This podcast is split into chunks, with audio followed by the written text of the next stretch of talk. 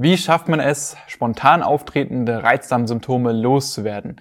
In diesem Video werde ich dir die drei Schritte verraten, die du gehen musst, um endlich wieder die Kontrolle über deinen Reizdarm zu gewinnen und das Ganze ohne dabei auf leckeres Essen verzichten zu müssen. Grundsätzlich, wovon spreche ich, wenn es eben um diese spontan auftretenden Symptome geht? Ich rede hier einerseits von übelriechenden Blähungen, ja, wenn du zum Beispiel in der U-Bahn oder im Bus bist und plötzlich diese Blähungen bekommst oder wenn du neben deinem Partner, deiner Partnerin sitzt oder wenn du zum Beispiel in einem Meeting bist auf der Arbeit und hier einfach diese Blähungen nicht rauslassen musst, ja, weil es dann einfach peinlich wäre, wenn es dann plötzlich hier stinkt ähm, und du diese dann dementsprechend zurückhalten musst, dann bekommst du ja meistens ähm, Bauchschmerzen, fühlt sich einfach unwohl, ist eine sehr, sehr unangenehme Sache und kann einem einfach mal ja von ähm, dem einen oder auf den anderen Moment die Stimmung vermiesen. Und die andere Sache, was noch mal eine Nummer schlimmer ist, ist das Thema Durchfall. Gerade wenn der eben halt spontan auftritt, ne, ist immer sehr, sehr belastend, wenn man zum Beispiel ja hier auch in diesen Situationen das bekommt, also sprich in der U-Bahn, wenn man irgendwie mit einem Partner, der Partnerin unterwegs ist, wenn man in einem Meeting ist oder gerade auch wenn man einen Ausflug unternehmen will, ne, dann muss man hier meistens auch gucken, dass man immer irgendwie eine Toilette in der Nähe hat. Und das schränkt natürlich die Lebensqualität sehr, sehr stark ein, wenn man hier immer auf diese Sachen achten muss.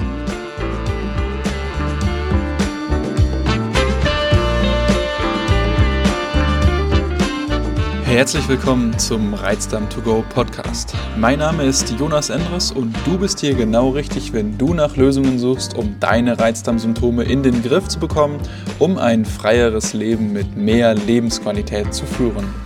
Jede Woche sprechen wir hier über verschiedene Aspekte der Therapie bei Reizdarm, neue Erkenntnisse aus der Forschung und führen Interviews mit Experten. Viel Spaß mit der heutigen Folge.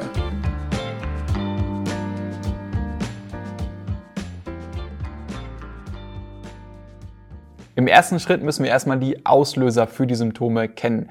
Denn nur wenn wir diese kennen, dann können wir auch was gegen diese unternehmen. Und hier gibt es im Großen und Ganzen zwei Facetten, die man beachten muss. Einmal das Thema Ernährung, sprich Lebensmittel und auf der anderen Seite dann noch das Thema Lebensstil beziehungsweise Stress. Bei den Nahrungsmitteln ist es eben so, dass du entweder eine Nahrungsmittelunverträglichkeit hast, sowas wie zum Beispiel Laktoseintoleranz oder Fructosemalabsorption, oder du hast vielleicht sowas wie eine ja, Dünndarmfehlbesiedlung oder eine Dysbiose. Und das führt in beiden Fällen immer dazu, dass bestimmte Stoffe mit den Darmbakterien in Kontakt kommen und diese Darmbakterien fermentieren dann wiederum diese Stoffe. Das führt dann dementsprechend zu Blähungen und es kann auch dazu führen, dass diese Gase, die eben dabei entstehen, auch Wasser in den Darm ziehen und das führt dann wiederum zu Durchfall. Das sieht man zum Beispiel sehr, sehr gut bei Leuten, die Laktoseintoleranz haben. Wenn man da ja zu viel Laktose zu sich nimmt, bekommt man meistens relativ starke Bauchschmerzen aufgrund von den Blähungen und kurz darauf dann eben diesen Durchfall, der eben dadurch entsteht, dass diese Gase das Wasser in den Darm ziehen. Und beim Thema Stress ist es wiederum auch so, ja, dass gerade beim Reizdarm eben diese Verbindung zwischen Hirn und Darm, diese Nervenverbindung sehr sensibel funktioniert. Das heißt also, dass durch bestimmte ja, Situationen, die Stress in uns auslösen, die Motilität, also sprich die Bewegung des Darms, sehr, sehr viel stärker beeinflusst werden kann. Und da kann es dann eben dazu kommen, ja, dass eben die Motilität des Darms durch den Stress beschleunigt wird. Das führt wiederum dazu, dass der Nahrungsbrei einfach zu schnell durch den Darm durchbefördert wird. Und dann kann es eben dazu kommen, dass nicht alle von diesen Stoffen eben im Dünndarm resorbiert werden. Diese kommen dann eben im Dickdarm mit den Darmbakterien dort in Kontakt. Dort werden diese wiederum zu Gasen fermentiert und das führt dann wiederum zu Blähungen und kann auch zu Durchfall führen. Und im zweiten Schritt musst du dann eben die Maßnahmen identifizieren, die notwendig sind, damit du diese Auslöser kontrollieren kannst und damit eben auch deine Symptome. Bei den Lebensmitteln ist es relativ einfach, denn hier genügt es dementsprechend, dass man eben diese Stoffe, die nicht gut vertragen werden, dass man diese komplett aus der Ernährung streicht oder zumindest auf ein Maß reduziert, das eben noch gut vertragen wird. Wie macht man das Ganze? Das macht man relativ einfach durch Provokationstests. Das heißt, du solltest grundsätzlich eine Ernährung schon an der Hand haben, mit der du keine Symptome hast.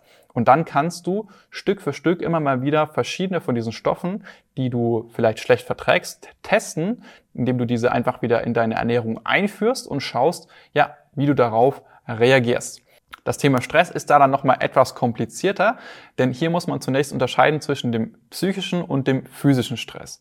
Der psychische Stress wird ausgelöst durch zum Beispiel Probleme in der Partnerschaft, Probleme auf der Arbeit, Geldsorgen, jeder Mensch kennt es. Und hier kann man einerseits schauen, dass man die Ressourcen stärkt, also schaut, dass man tendenziell auch schon entspannter ist und wenn man entspannter ist, dann reagiert man tendenziell auch entspannter auf diese Stressoren. Man kann aber auf der anderen Seite auch an der mentalen Ebene arbeiten und gucken, dass man eben auf diese verschiedenen Stressoren allgemein auch gelassener reagiert. Denn Stress ist ja nichts, was von außen auf uns zukommt, sondern es ist immer unsere Reaktion auf diese Stressoren.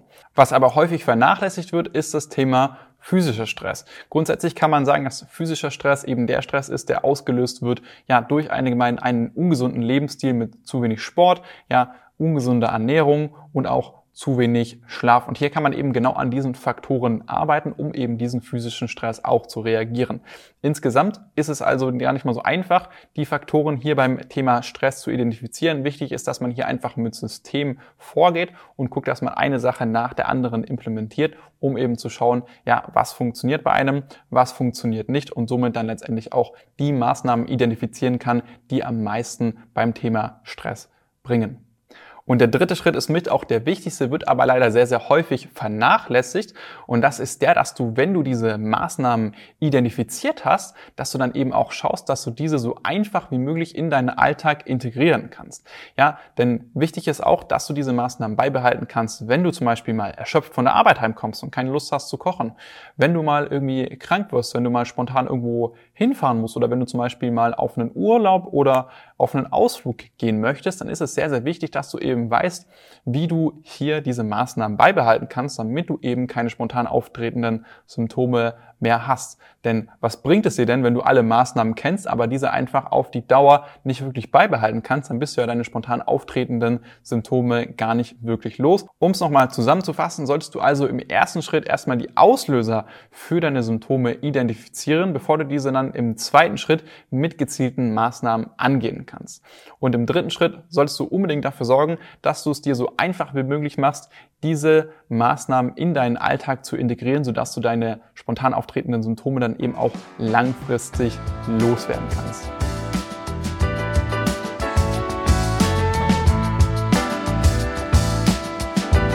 Vielen Dank fürs Zuhören. Wenn du mehr darüber erfahren möchtest, wie du deinen Reizdarm loswerden kannst, um ein freieres Leben mit mehr Lebensqualität führen zu können, dann klicke jetzt auf den Link in der Podcast-Beschreibung oder gehe auf jonasenderes.de/slash Termin und buche dir einen Termin für eine kostenlose Symptomanalyse. In diesem 45-minütigen Gespräch analysieren wir gemeinsam deine Situation und erstellen einen individuellen Schritt-für-Schritt-Plan, wie du deine Reizdarmsymptome nachhaltig loswerden kannst. Denk bitte daran. Wenn du dich nicht um deine Gesundheit kümmerst, wird es mit der Zeit von alleine nicht besser werden. Ich habe bereits einigen Menschen in Deutschland dazu verholfen, ihre Reizdarmsymptome so weit zu lindern, dass diese wieder ein freies Leben mit mehr Lebensqualität führen können. Und wenn du wissen willst, ob das auch für dich möglich ist, dann sichere dir jetzt einen Termin unter www.jonasandres.de/termin.